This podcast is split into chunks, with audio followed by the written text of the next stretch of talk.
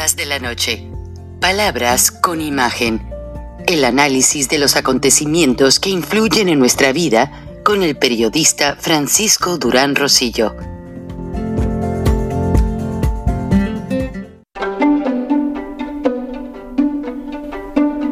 Frank Durán Rosillo eh, te saluda y los saluda a todos ustedes, su amiga María Celeste Raraz, para invitarlos a que se suscriban a mi canal de YouTube María Celeste Raraz, tal como mi nombre, donde les informo todas las semanas eh, sobre entrevistas que tienen un tema que ayuda a mejorarnos como personas y de paso son interesantes. Las pueden encontrar en mi canal de YouTube, así que los espero. Y se suscriben gratis. El presidente Biden declaró en el momento en que regresaba a Washington después de su break de las fiestas navideñas y Año Nuevo, que será durante este 2023 cuando confirme ser candidato del Partido Demócrata a la Casa Blanca, a la presidencia, a reelegirse, como usted le guste llamar. Buenas noches, bienvenidos a Charlas de la Noche, Palabras con Imagen, el primer programa en vivo desde Atlanta, Georgia, en este 2023. Estamos muy contentos porque ya superamos algunas metas dentro de lo que es el rank de aceptación en la audiencia. Y ahora sí que, aunque nos ofendan, pero gracias a Dios, hasta los, no sé cómo les llaman en México, los charros, chairos. Los chairos nos escuchan, nos ofenden y todo y me dicen mil cosas para mí, para el ingeniero Lozano, para Kenia, para Valeria, pero no importa. Señor, los perros ladran. Sí, Sancho, es señal de que avanzamos. Entonces, gracias a Dios, las expectativas están cubiertas y un poco más allá. Y eso, para un programa que ha tenido tanta situación adversa, pues me llena de satisfacción y todo es gracias a ustedes. No claudiquen. Este 23 es un año de cambios, es un año de seguimiento, por eso del 2 sigue el 3. Y lo que significa dentro de la numerología es que este año va a cambiar y vamos a subir de situaciones difíciles a situaciones mejores. No hay una regresión como fue en el 2021, que de un número mayor bajamos al menor. No, este año nos va a dar mucho, vamos a ser positivos, pero tenemos que poner de nuestra parte todo, todo, y no aprender a no dejarnos. Ser como el pueblo francés cuando tomó la Bastilla y hasta ahí llegaron. Y el cambio se hizo. Y así muchos pueblos lo han logrado. Porque si el dictador, si vamos a esperar a que el dictador sea bueno con nosotros, Jamás. Jamás. Él ya está demostrado en estos cuatro años y medio que él se hizo cargo de sus amigos, su familia, sus hijos, su esposa y de los más allegados para enriquecerlos. Pero del pueblo, vean todo lo que le quitó al pueblo. La gente murió de la pandemia por cientos de miles las medicinas, no hay medicinas en México y no hay dinero para comprarlas. Las empresas están saliendo a raudal, como no tienen idea. ¿Por qué creen que Maseca prefirió irse a Rusia? ¿Por porque no hay maíz en México. La producción de maíz en México es muy pobre. Y llegan y un Vladimir Putin les promete y les dice, ¿saben qué? No se preocupen, ustedes hagan la planta que yo me encargo y vaya, invade Ucrania, un país agrícola por excelencia, que alimenta con sus granos a 600 millones de personas. ¿Y qué pasa? Mm, se quedan allí. Claro, todo fue en base a un acuerdo. Maseca tiene que cumplir con Putin, porque si no, los dueños ya saben lo que les pasa. Y es una lástima que la gente de Maseca traicione al país que los vio nacer, los vio crecer, por cobijar a un tirano con su dinero, que en este momento es el hombre más repudiado del mundo. Entonces, mucho cuidado. Pero ya no, eso les hablé en los programas anteriores, dosificado, Hoy lo que les quiero confirmar es que el presidente Biden va con toda una retórica de exigir ese cambio a su homólogo, Andrés Manuel López Obrador. El presidente Biden precisamente por eso anunció hace unas horas que luego ratifica su candidatura para reelegirse porque sabe que dependiendo de cómo maneje la negociación con López Obrador y cómo arregle la crisis fronteriza, además ya vienen los aumentos en la gasolina nuevamente. Muchos estados le detuvieron el impuesto a las gasolinas, cuyo impuesto sirve para arreglar carreteras y calles pero ya no pudieron. Se viene en la época de heladas, de nieve, y eso destruye mucho los caminos y hay necesidad de recursos que no hay. Entonces regresan los aumentos en la gasolina en los Estados Unidos.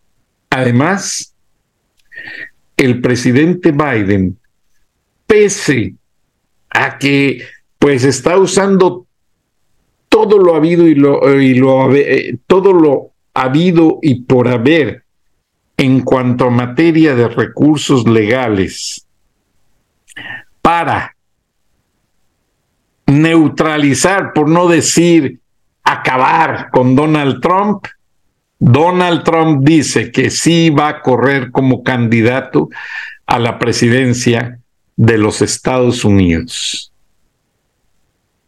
Y la situación no es fácil. En unos días, Nancy Pelosi sale y deja de ser la líder de, la Cámara de Representantes. Entonces es ahí donde los republicanos están moviendo mucha política. De hecho, se dice que los republicanos están muy divididos por esa razón. Pero el Partido Republicano siempre ha dicho que ellos se dividen para demostrar que son democráticos ellos no van como la parvada, lo que dice uno, eso, eso dicen todos, no. Entonces, vienen muchas vertientes, pero a la vez hay muchas situaciones que van a cambiar. Y aunque con el, el triunfo aparente, que para mí es muy cuestionado el dinero de la campaña del senador Rafael Warnock, de aquí de Georgia, que se fue a segunda vuelta, yo honestamente no compro su triunfo. Yo honestamente, hasta que no vea de dónde salió todo el dinero para esa campaña, no lo voy a reconocer como senador electo. Y aunque los, los, demócratas cantan victoria y siempre dicen que tienen la mayoría del Senado, no. Recuerden que ha habido dos senadores que se les han volteado al presidente Biden en el momento más radical de decidir sobre el presupuesto y una serie de cosas. O sea que el Partido Demócrata no la tiene ganada y por muchos millones de dólares que invirtió Warnock, que nadie sabe de dónde vienen, en la ciudad donde viven todos los carteles de la droga y tienen su base de operaciones y el mismo jefe de la DEA reconoce que no puede con ellos? Y qué casualidad. Se detuvieron mucho detenciones y aprehensiones de los carteles en Atlanta, en, la, en el tiempo en que fueron las campañas a senador. Algo está pasando. Es pregunta, no lo estoy afirmando algo pasa. Tenemos que saber como taxpayers, como ciudadanos. Pero también hay ocasiones en que en otras partes también, como dicen en México, también se cuecen habas y está muy rara la situación política en Estados Unidos. El Partido Republicano goza de tener líderes pero pues después de Trump no se ve ningún liderazgo fuerte. Trump, aunque lo acusen y lo requete acusen y le comprueben cosas, sigue conservando sus 75 millones de seguidores, quieranlo o no. Un Donald Trump que ha sido un tough guy, un hombre duro, un hombre difícil de de tumbar, en pocas palabras. Y la verdad que su familia sigue muy unida a él y va por un camino por el que a los norteamericanos les encanta ir, que es el camino de la pelea, de la lucha, de, de demostrar quién es quién. Y en Estados Unidos, como se los dije en una ocasión, a mí una cubana en el trabajo, en Turner Broadcasting System, la mujer me hacía la vida imposible. Y resulta que en una ocasión, regresando a mi casa, fui y le toco la puerta a mi vecino, un afroamericano campeón de básquetbol que jugaba para el equipo de básquetbol de Atlanta Hawks y nos llevamos muy bien. Él casado con una güera preciosa, Tasha, una gran vecina. Y le dije, oye, me está pasando esto. Y como clásico moreno se empezó a carcajear. Ya ven que los morenos cuando se ríen son bastante sonoros. y me dice, oye Francisco, ¿dónde crees que estás parado? Le digo, pues en los Estados Unidos, me dice, pues entiéndelo bien, a Estados Unidos uno viene a pelear. Y los enemigos que tienes adelante, atrás y a los lados de ti, lo que quieren es deshacerte, sacarte de la carrera y si no peleas, te van a acabar. Y así es en todo.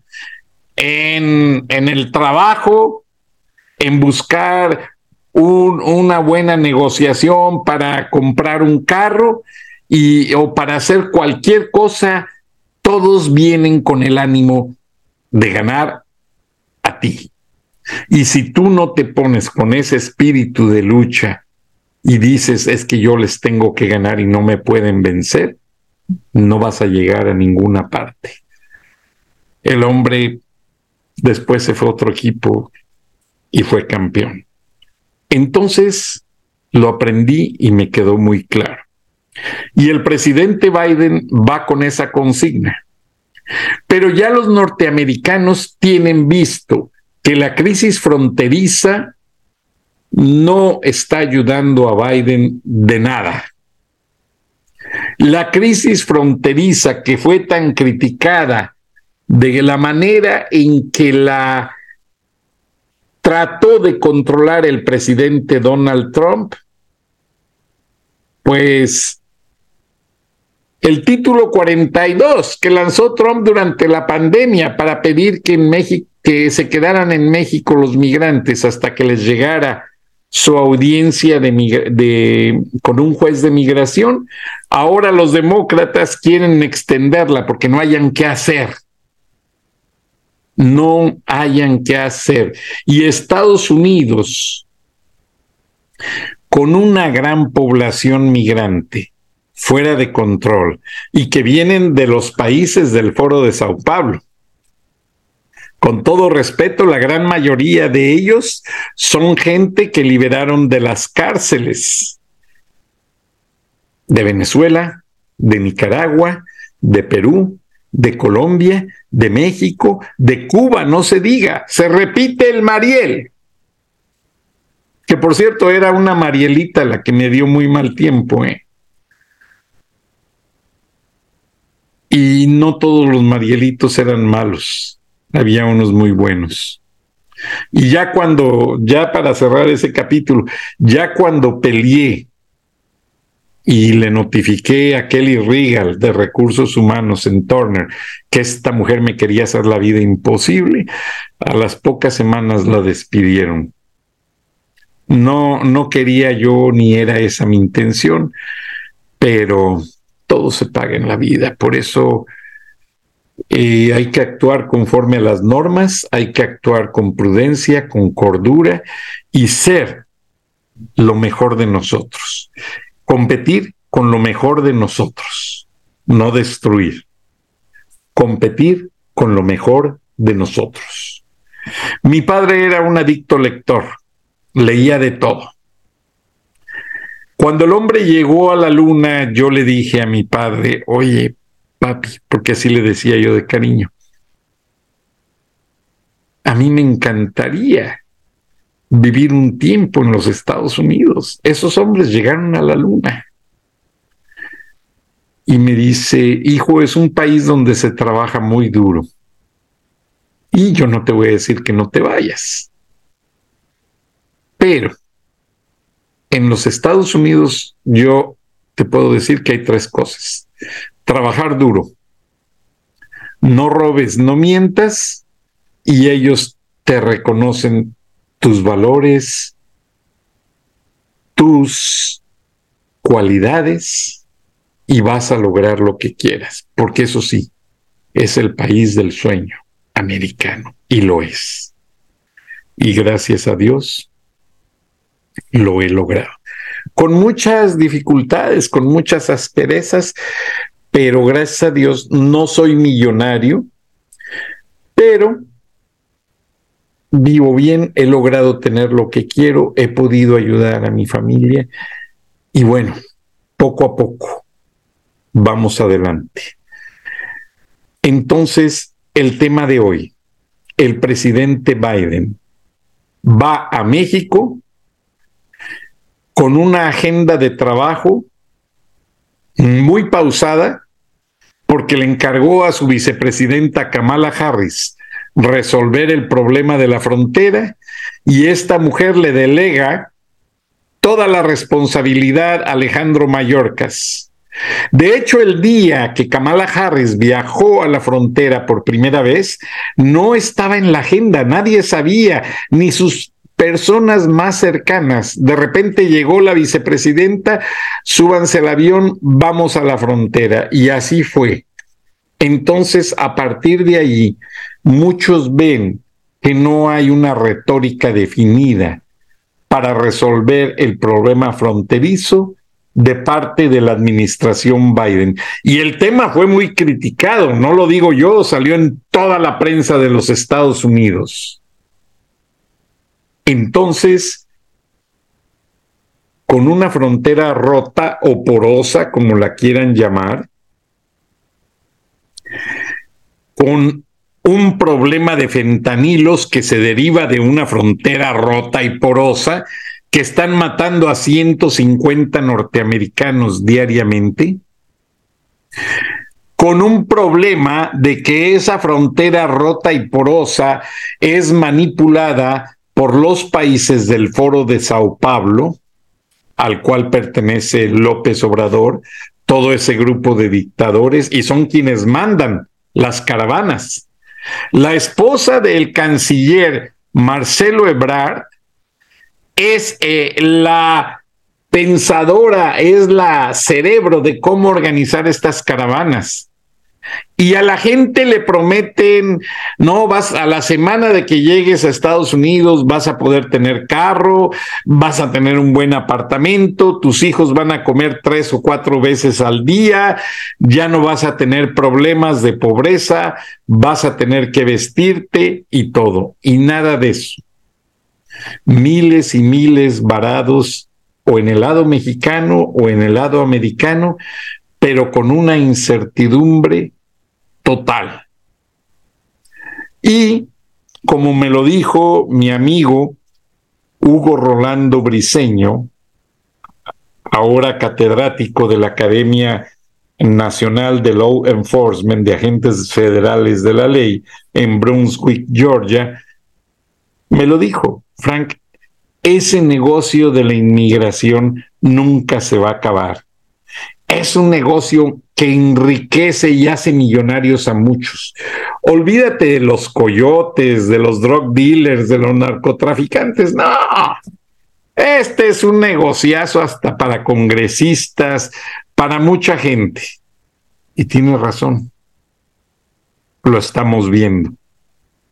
Porque los congresistas que no atacan la migración por detenerla y controlarla, que son los del partido demócrata son los que ganan millonadas y tienen millonadas para sus campañas. Es algo muy cuestionable. Ahora, no hablo de deportaciones, hablo de controlar la migración, controlarla. Y hasta hace unos años en los Estados Unidos se llevaban estadísticas sobre cuánta gente muere, cuánta gente se va y quiénes van a entrar y si tienen el potencial de ser ciudadanos productivos, futuros profesionistas y pagar impuestos. Porque en Estados Unidos el que no va, paga impuestos va para afuera. Eso lo tengo bien claro. Entonces, algo está pasando.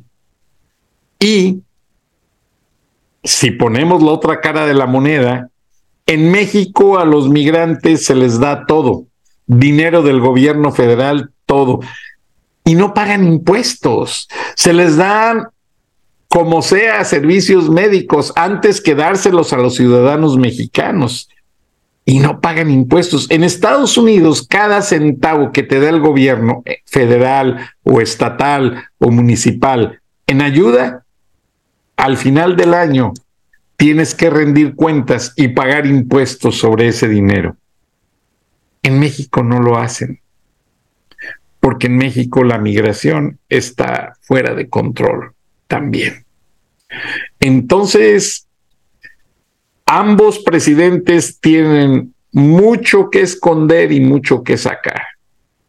Tanto es culpable Joe Biden como es culpable López Obrador, sin importar que uno es capitalista y el otro es un malentendido malentendido del socialismo democrático o del socialismo comunista y todo mal hecho porque no, no saben ni dónde están parados ahora, ahora sí, ninguno de los dos. Y en este momento, un Donald Trump que con una legión de abogados estudia sus acusaciones, pero también estudia las situaciones que hay en cuanto a la polémica de la frontera para sacar una retórica imbatible y decir, por aquí me voy y que los norteamericanos vean que va a funcionar, olvídense, aunque tenga mil acusaciones, Donald Trump todavía puede recuperarse y reposicionarse de una candidatura a la presidencia de los Estados Unidos. Se los digo porque yo a diario hablo con mucha gente. Todavía veo en la calle las gorras rojas de MAGA. MAGA significa Make America Great Again. Hagamos América una gran nación nuevamente. Entonces, no hay mucho que discutir en esta situación. Y el americano sí se sienta a pensar y analizar. Y el americano, aunque recibe ayudas del gobierno para la renta, estampas de comida, etcétera, etcétera, ya se dio cuenta que la mayor parte de las ayudas están yendo a ese gran volumen de migrantes que están llegando desempleados y sin recursos. Y la reacción es, oye, ¿cómo le voy a dar de comer con mis impuestos a gente que me está mandando de las cárceles Venezuela, Cuba, México, Nicaragua, Perú, Colombia? Oye, son mis impuestos. Y esto me está causando inflación, alto costo en la gasolina y una serie de problemas. ¿Qué está pasando? El Partido Republicano está analizando todo y lo está haciendo ver públicamente. Mientras que el Partido Demócrata está comprando conciencias. También con ayudas sociales, o sea, dinero que no es de ellos, dinero de los ciudadanos, de los que pagamos impuestos, para sostener una clase parasitaria que viene de dictaduras que nunca han funcionado. Muchas gracias, buenas noches, buenos días. Nos vemos y nos escuchamos mañana. Durán Rosillo eh, te saluda y los saluda a todos ustedes, su amiga María Celeste Raraz, para invitarlos a que se suscriban a mi canal de YouTube. María Celeste Raraz, tal como mi nombre, donde les informo todas las semanas eh, sobre entrevistas que tienen un tema que ayuda a mejorarnos como personas y de paso son interesantes. Las pueden encontrar en mi canal de YouTube, así que los espero. Y se suscriben gratis.